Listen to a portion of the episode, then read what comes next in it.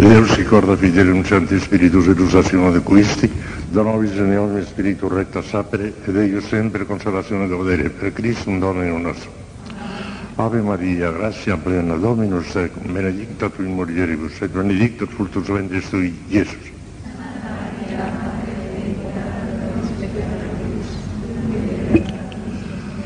Gloria al Padre, al Hijo y al Espíritu Santo.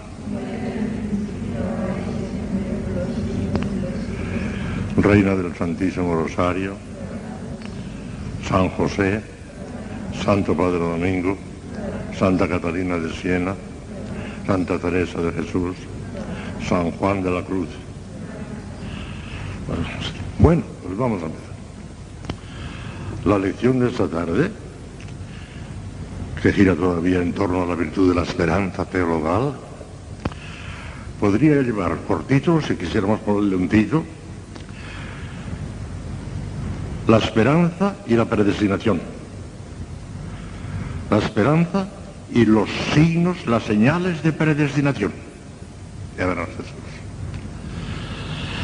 Decíamos el primer día, cuando les di la, la definición de la virtud de la esperanza, que es una virtud divina, infusa por en nuestra alma, que nos da la seguridad y la certeza absoluta de que apoyados a la omnipotencia auxiliadora de Dios y connotando su misericordia y la, y la fidelidad de Dios a sus palabras, obtendríamos infaliblemente la vida eterna. Seguridad absoluta, ciertísima. Pero claro, eso parece que es un poco de exageración, ¿eh? Porque por otra parte sabemos que la Iglesia tiene definido, lo tiene definido, una verdad de fe, que a menos de una revelación de Dios, Nadie puede estar seguro, con absoluta seguridad y certeza, de que tendrá el gran don de la perseverancia final. La perseverancia final es un don gratuito. Y la perseverancia final significa morir en gracia de Dios. Esa es la perseverancia final. El que muere en gracia de Dios tiene una perseverancia final. El que no muere en gracia de Dios no tiene perseverancia final. Y como no podemos saber con absoluta certeza, a menos de una revelación divina, que tendremos ese don, pues parece que la esperanza cristiana eh, tiene cierta incertidumbre, no estamos del todo seguros. ¿Por qué decimos que hay una seguridad absoluta y total con la esperanza? No, no, no, no, no, porque ahí hay una incertidumbre muy grande. Ya verán ustedes como no hay incertidumbre ninguna. Es cuestión de saber explicar, saber dar un rodeo para llegar a la verdad. Ya verán ustedes de qué manera. Vamos a tener, vamos a llegar a una certeza total y absoluta de que obtendremos la vida eterna, con mayor seguridad todavía que la de Lucía de Fátima Mayor. No igual, sino mayor. Y lo vamos a saber. Lo voy a demostrar. No igual, sino mayor. Hombre, mayor que la palabra de la Virgen, la palabra de la Virgen no puede fallar. Le dijo Lucía, le preguntó Lucía, ¿iré yo al cielo? Y ella contestó, sí. Y Jacinta también. Y Francisco también. La palabra de la Virgen no puede fallar. De manera que Jacinta sabe con absoluta seguridad que irá al cielo porque se lo ha dicho la Virgen. Y sin embargo, vuelvo a repetir ahora que las razones que les voy a exponer ahora son más fuertes todavía que esas de Fátima. ¿Por qué? Por una razón muy sencilla. Porque las visiones de Fátima son auténticas, son verdaderas. La Iglesia las ha bendecido, la Iglesia las ha aprobado. Pero no son de fe. En absoluto podrían haberse equivocado los niños. Sabemos que no se han equivocado. La Iglesia ha bendecido las cosas de Fátima. Yo estoy completamente seguro, completamente convencido que la Virgen les dijo que iría al cielo y esto es cierto, ciertísimo. Pero eso no es de fe. Esa es una revelación particular. Eso lo sabe ciertísimamente eh, Lucía. Y lo sabemos nosotros porque lo ha dicho ella. Pero eso no es de fe para nosotros. En cambio, las razones que les voy a dar esta tarde están apoyadas directamente en la divina revelación. Lo que les voy a decir lo dice Cristo. Lo dice el Evangelio, lo dice la... Si llegamos a las seis, eso es que tira de espaldas. Cosa tremenda. La, la, la, demostración es aplastante. Y lo vamos a saber. Primera, primera, primera. ¿Cuál es la primera señal de predestinación? Vivir habitualmente en gracia de Dios. Esa es la. Y eso solo bastaría si lo pensamos bien. El que vive habitualmente en gracia de Dios, el que de día y de noche vive en gracia de Dios, Y si algún día tiene la espantosa desgracia de dar un resbalón y cometer un pecado mortal y perder la gracia, se arrepiente inmediatamente, recibe la absolución sacramental y otra vez en gracia, ese tiene segura la salvación eterna, tiene segura la predestinación, tiene segura la gracia de la penitencia final. Ya, seguro, feliz. No será. Porque para entrar en el cielo, para obtener la vida eterna, no necesitamos más que una sola condición. Para la santidad hacen falta muchas condiciones, ya, hemos hablado y hablaremos de eso.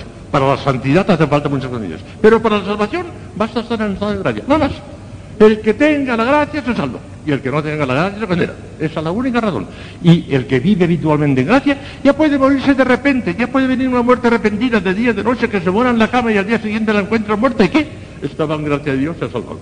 La única condición absolutamente necesaria para salvarse es precisamente el vivir en gracia de Dios habitualmente. Nosotros vivimos habitualmente en gracia de Dios.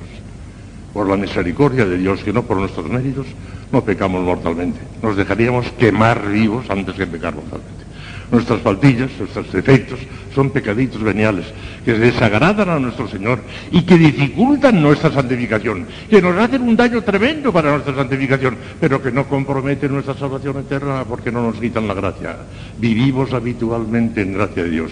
Y si alguna vez, lo que no ocurre por la misericordia de Dios, pero si alguna vez alguno de nosotros diera un resbalón y cometiéramos un pecado mortal, en el acto, en el acto, el acto de arrepentimiento, el acto de contrición, la absolución sacramental y a meternos otra vez en estado de gracia y al estar en estado de gracia tenemos segura la perseverancia final.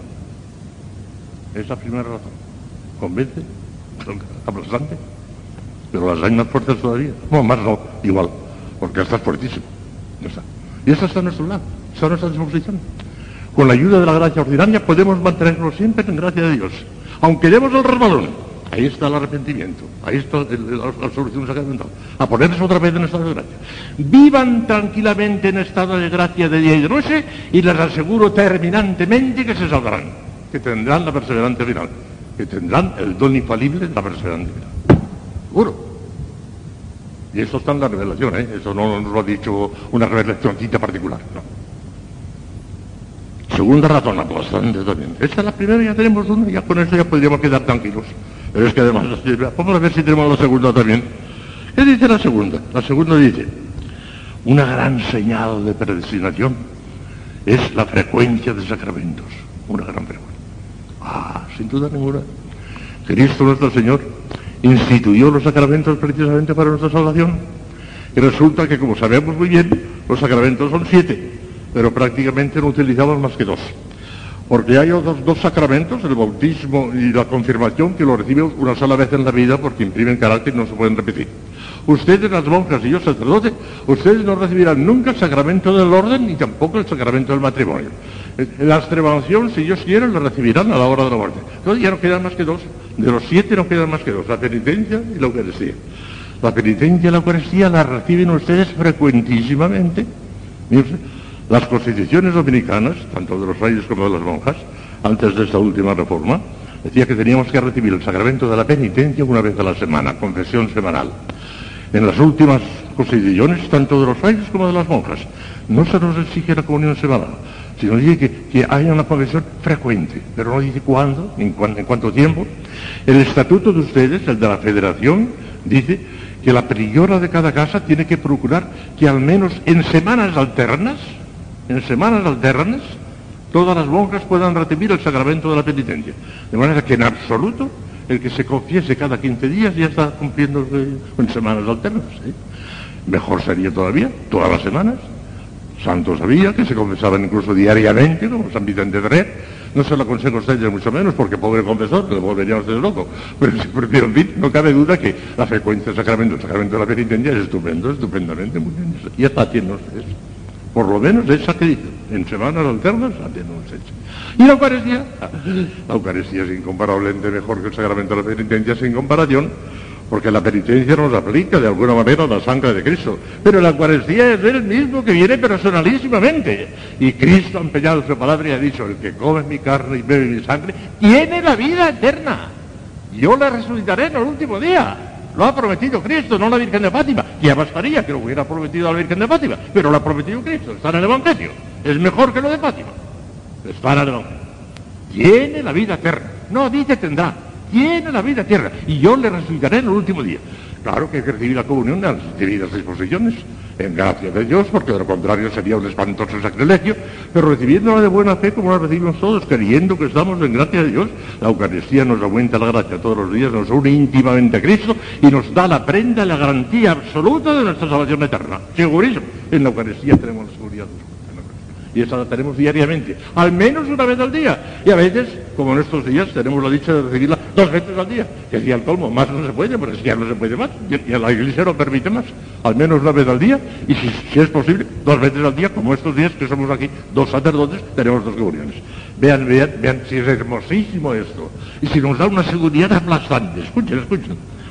Toda la liturgia, estas son palabras que las tomo de una conferencia brillantísima del padre Jean-Pierre, era el gran predicador de Nuestra Señora de París, en, París, Nuestra Señora de París, y hablando de mire lo que dice, qué cosa más, qué cosa más maravillosa, dice. Toda la liturgia, todos los doctores afirman que la esperanza cristiana, que de ella estamos hablando, estamos hablando de la esperanza cristiana, encuentra en la Eucaristía su prenda y garantía más preciosa. Nada más cierto. Cristo, en efecto, promete la vida eterna cualquiera que coma su sangre y que coma su carne y beba su sangre, se une íntimamente a él y se vuelve, por decirlo así, inseparable de su alma. Se entrega ya desde ahora totalmente a él y le comunica así el germen de la gloria otras santas razones de esperar. Cristo ha prometido la vida eterna a todos los hombres que respeten las leyes de su evangelio. Y sobre estas promesas fundamos nuestra esperanza cristiana de llegar a la beatitud eterna. Pero estas promesas son generales. No se aplican a cada uno, sino en cuanto están dirigidas a todos. Por el contrario, al instituir la Eucaristía, Jesús se dirige a cada uno de nosotros en particular y se compromete a asegurarnos en particular el cielo si comemos dignamente su carne y bebemos su sangre. En ese discurso de los habitantes de Cafarnaún asocia continuamente la idea del misterio de nuestros altares a la idea de la vida eterna. Y repite, no sé cuántas veces, el que coma mi carne y beba mi sangre tiene la vida eterna. Yo le redaré en el último día. Palabra de Cristo. Cada vez pues que nos acercamos al banquete sagrado, Jesús nos da su palabra de que nos quiere salvar, derramando su sangre en el Calvario. Piensa en toda la humanidad y derramándola en nosotros por la comunión, piensa en nosotros en particular, en nosotros mismos. Y su palabra se dirige personalmente a nosotros en particular, como se dirigió personalmente al buen ladrón cuando le dijo, hoy mismo estarás conmigo en el paraíso. Por consiguiente, si la sociedad cristiana encuentra en los discursos evangélicos una promesa para su esperanza colectiva, en la Eucaristía la encontramos para nuestra esperanza individual una promesa que nos, nos concierne individualmente a cada uno de nosotros y cuyo cumplimiento no será eludido. Y esta promesa, que mira a la felicidad de nuestras almas, se refiere también a la transfiguración de nuestro cuerpo, puesto que el Salvador anuncia al mismo tiempo en su discurso que prepara a nuestro espíritu la perfecta felicidad y a nuestro cuerpo la resurrección y la inmortalidad. El que come mi carne y bebe mi sangre tiene la vida eterna yo le resucitaré en el último día. ¿Dónde buscar una garantía más sublime, más absoluta para nuestra esperanza?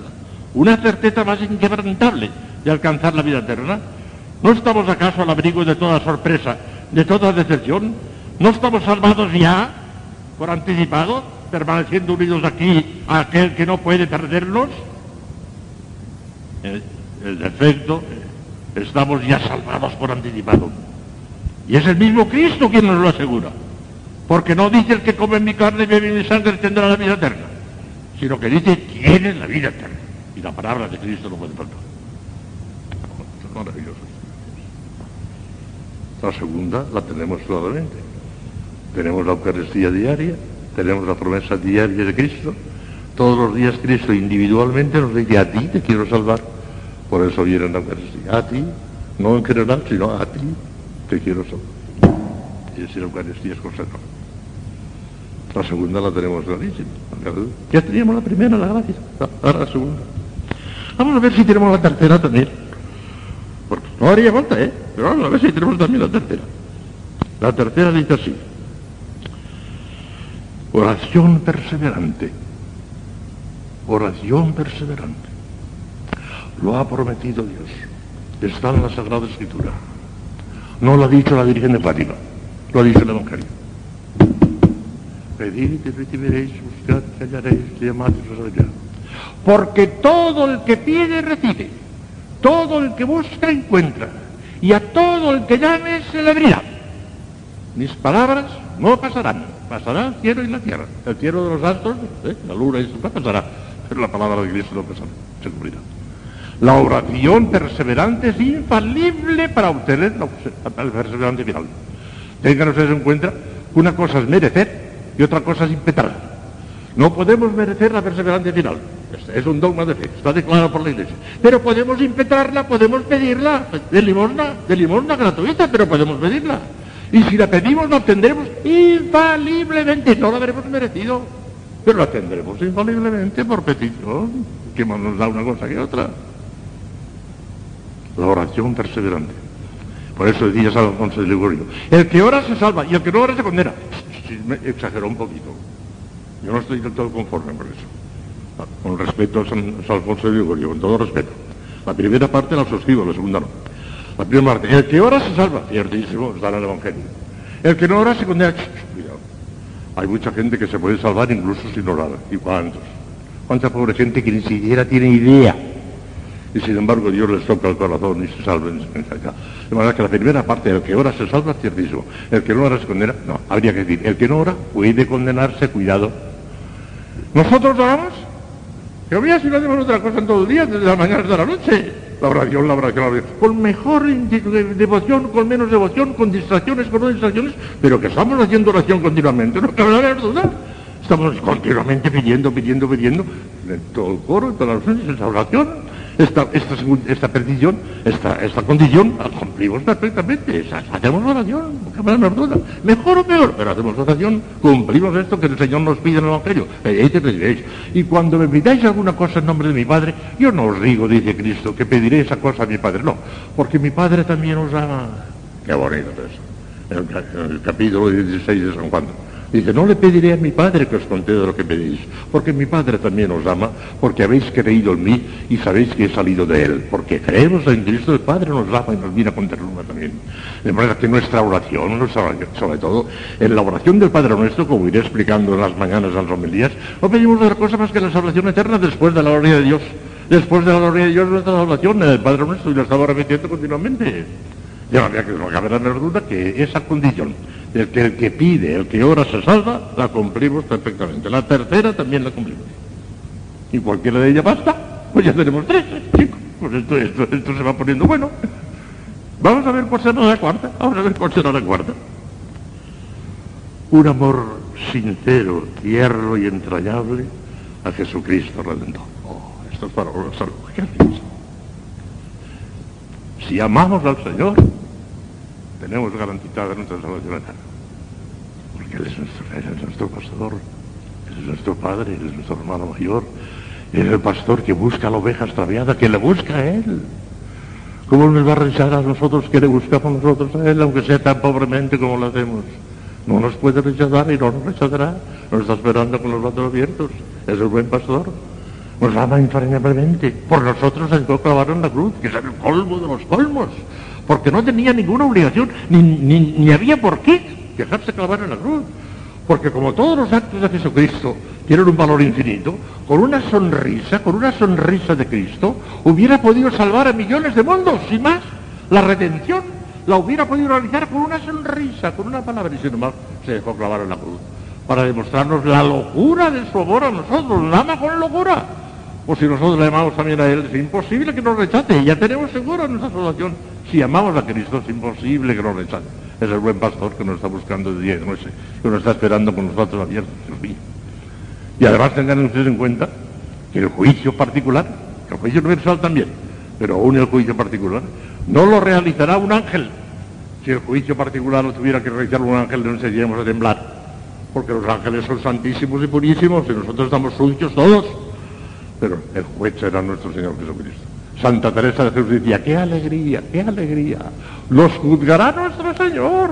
qué alegría más grande nos subiará aquel ser a quien queremos tantísimo, ese Jesús al que amamos con toda nuestra alma, ese será nuestro juez, qué alegría más grande que nos va a juzgar el Señor, qué alegría. Para que vean ustedes, amen al Señor con toda su ternura. Lloren de emoción cuando estén en contacto con la Eucaristía, con un sacrario, con un crucifijo.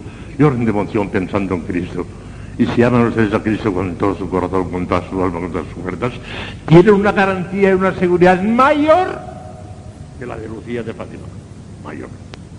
Porque la de Lucía de Fátima es una revelación particular. Y esto es la revelación oficial no es fácil. Esto lo ha revelado Dios. Esto segurísimo. Aquí no hay trampa ni canto.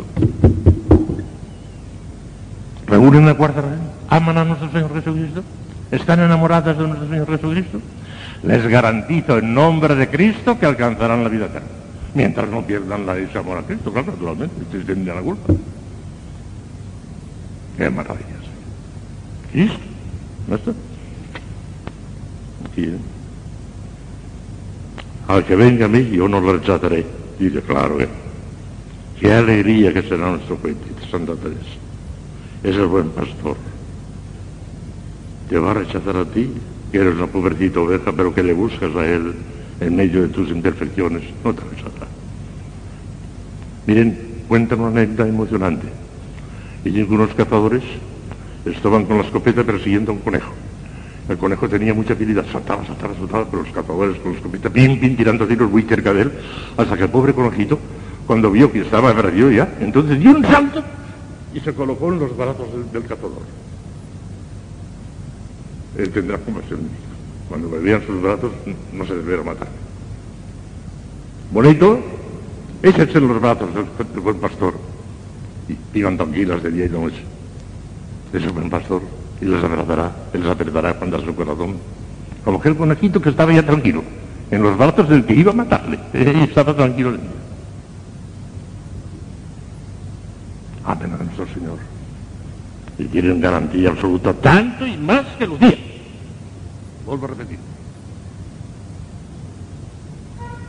La quinta, bueno, es para volverse loco. ya, la, ya la pueden saber es la quinta. No sé si poder... La devoción a María, nuestra madre. Eso no, casi no se puede ni resistir. Qué ternura la de María.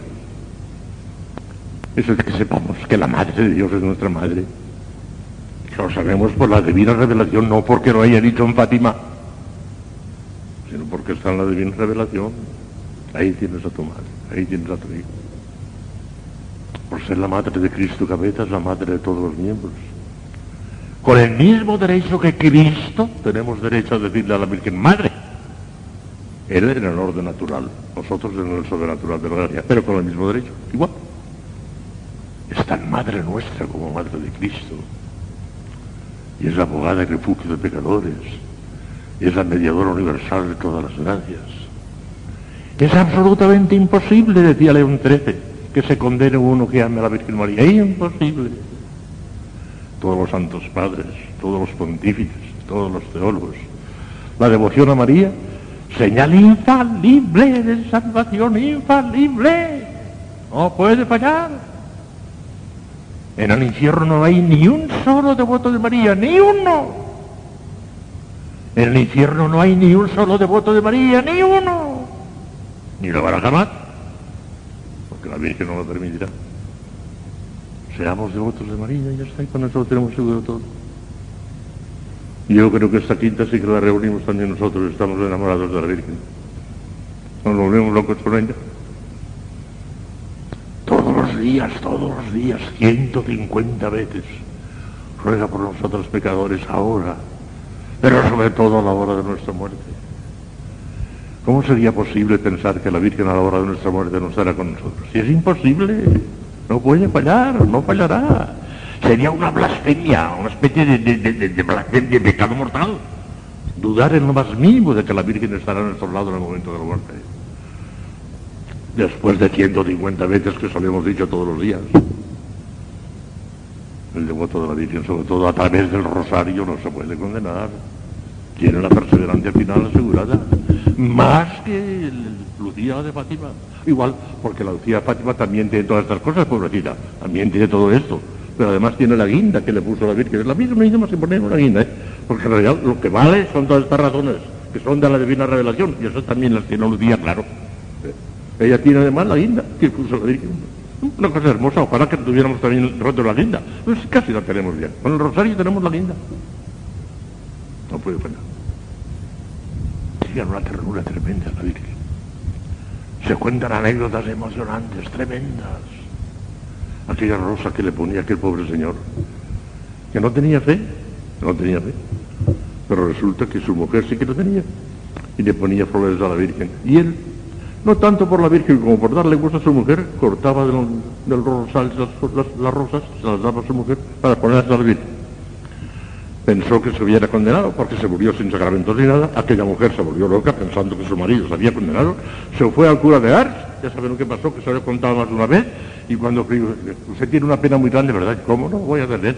Si mi, gran preocupación era la salvación de mi marido, y se murió sin sacramentos y no practicaba nada. Su marido está en el purgatorio. ¡Ay! ¿Qué me dice usted? ¿Qué me dice usted? Está en el purgatorio, rece por él. ¿Sabe usted que aquellas flores que le defría a usted, para... la Virgen se lo pagó a la hora de la muerte con un acto de conversión? Y gracias a la Virgen, ahora su marido está en el purgatorio. Vaya, sé que tengo mucho que hacer. Rece mucho por él que está en el purgatorio. Unas flores con qué cariño le pongo yo todas las mañanas. Ponga todos los días alguna rosa Santa la Virgen, si la tienen, y si no, pónganse en su corazón. Esa florecita a la Virgen, todos los días, no puedo fallar. Muchas veces los misioneros han practicado esto, después de todas las razones habidas de por haber, para tratar de convertir a los pecadores de una bendición, ya por fin se conforman con una cosa. Rece usted tres Ave Marías a la Virgen nada más. Yo ya sé. Con que rece tres Ave Marías a la Virgen, ella se encargará de todo lo demás. Hace pocos meses, no sé si llega el año, hace pocos meses, murió en España un hombre extraordinario, gran católico, amigo mío, yo le quería mucho y él a mí también, gran católico. Voy a decir su nombre porque como voy a hablar de él, alabándole, pues no hay por qué inconveniente. El doctor Vallejo Nájera. El doctor Vallejo Nájera, que murió en plena juventud todavía, tenía cincuenta y tantos años, resulta que era un gran caballero cristiano, qué gran cristiano, qué devoto de la Virgen, qué gran católico. Yo hablé con él y una cosa maravillosa. Pues tenía un amigo muy famoso cuyo nombre no voy a pronunciar porque este claro tendría que hablar mal de él y el nombre no lo voy a pronunciar. Tenía un amigo que, es, que vive todavía, el desgraciado de él, era mala persona. Pero como era amigo suyo, Vallejo Nájera dijo, mira, por lo menos proteger, me voy a morir, porque él sentía que se moría, era un médico extraordinario, sabía que tenía cáncer, que se moría. Me voy a morir muy pronto. Pero te voy a dar un consejo y me lo vas a prometer ahora, me lo vas a prometer, no digo me lo vas a jurar, porque ese hombre ni jura ni nada, no, no cree nada, sin vergüenza de marca mayor, resulta que, mire, me vas a prometer eso, que todos los días le dirás, Nada más que la segunda parte de la Ave María. No la Ave María entera. La segunda parte de la Ave María. Santa María, Madre de Dios, ruega por nosotros pecadores, ahora y en la hora de nuestra muerte. ¿Me lo prometes? Le digo, mira, en, honor a ti, te lo prometo. Estoy segurísimo que ese sinvergüenza te salvará. Por Ave María. Tuvo la intuición Vallejo Nájera que eso era la única manera de salvar a aquel hombre, se lo Estoy segurísimo. Segurísimo Virgen no No fallaba. Para que bien. Pues nosotros que se lo decimos 150 veces al día, porque calculo es eso, si tenemos seguridad absoluta, absoluta. Amen entrañablemente a la Santísima Virgen María y les garantizo en nombre de Dios, en nombre de Cristo y en nombre de María que tendrán la perseverancia final, que morirán en gracia de Dios y que irán al cielo para toda la eternidad, con mayor seguridad que Lucía le de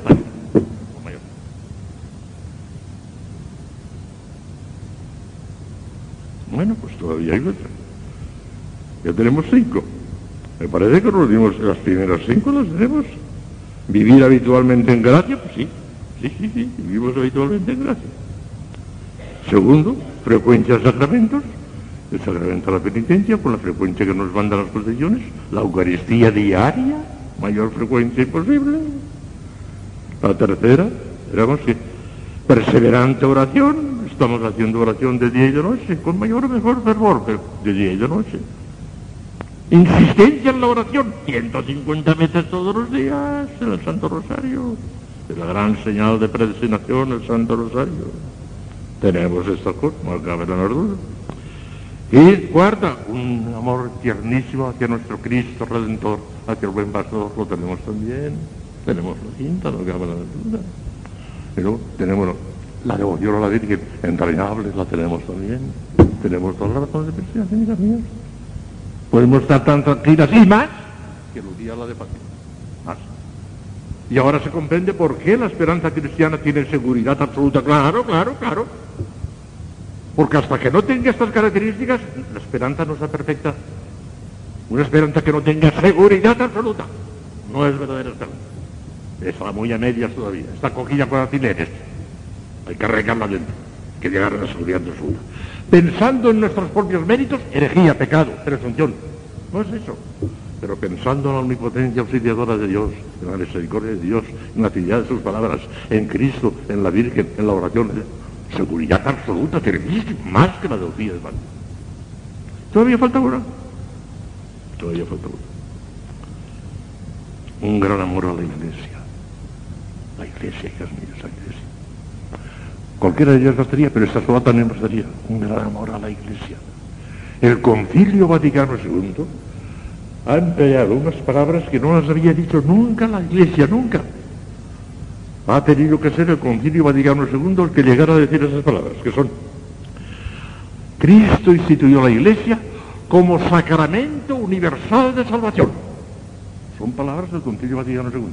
De manera que en ese sentido se puede decir y se dice que la iglesia es el octavo sacramento, el octavo. Cristo instituyó la iglesia como el gran sacramento universal de salvación. Y de tal manera es universal que el mismo Concilio Vaticano II nos dice en otra parte, ya se lo he contado a ustedes otro día,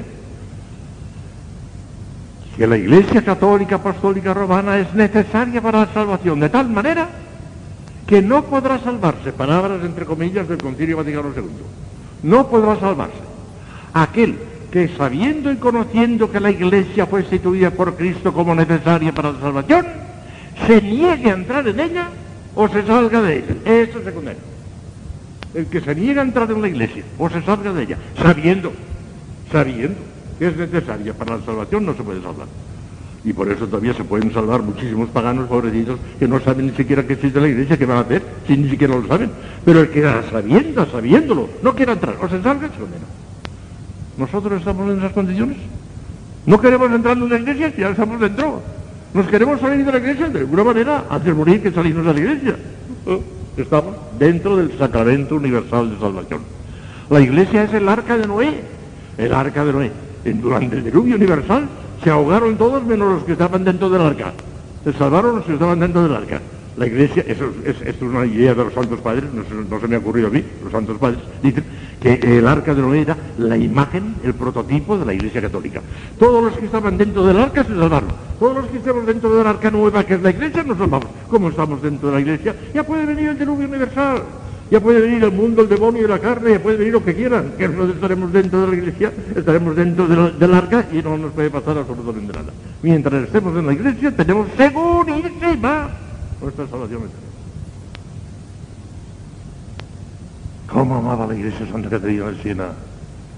La llevaba sobre sus espaldas, ella lo dice. Llevo la iglesia sobre mis espaldas. Pues, pues la sostenía ella sola, no ella. Santa Teresa de Jesús, loca por Cristo, loca por la Virgen. Y sin embargo, a la hora de la muerte, a lo último que se le ocurrió decir, en fin, Señor, en fin, Señor, soy hija de la iglesia. Muero hija de la iglesia qué alegría se moría porque era hija de la iglesia. Porque sabía que muriendo hija de la iglesia moría dentro del arca de Noé, que no podía perderse. Nosotros también estamos dentro de la iglesia. Un momento en que moriremos también. Dentro de la iglesia. Hijos de la iglesia. Podría ampliar todo esto, pero me parece que está tan claro que no hace falta más ya. Vivir habitualmente en gracia, frecuentar los sacramentos insistir en la oración, amar entrañablemente a Cristo, sentir una ternura filial inmensa para la Santísima Virgen María y permanecer dentro de la Iglesia que es el arca de salvación, seguridad absoluta. La esperanza cristiana ya se cumple en toda su perfección. Seguridad absoluta, certeza total. El, el concilio dice que no hay certeza total. No hay certeza total si no hay una revelación. Pero tenemos revelación. Aquí la tenemos. Por consiguiente, certeza total, absoluta. Ya tendremos la vida eterna si continuamos con esas seis razones, con esos seis argumentos que los tenemos los seis. Gracias a Dios, todos nosotros los tenemos los seis. A conservarlos. Y de esta manera, repito y termino, en nombre de Dios, en nombre de la Virgen, en nombre de la Iglesia, les garantizo que si mantienen esas seis circunstancias que acabo de exponer, tienen infaliblemente la vida eterna. Irán al cielo. Con la misma y mayor seguridad que si se lo hubiera comentado a la Santísima Virgen María como Lucía de Fátima. Nada más. Ah, pues mira, no he pasado mucho, total siete minutos. Pero he dicho lo fundamental. Bien. Guarden eso que es un tesoro. Lo que ha que es un tesoro. Guárdenlo.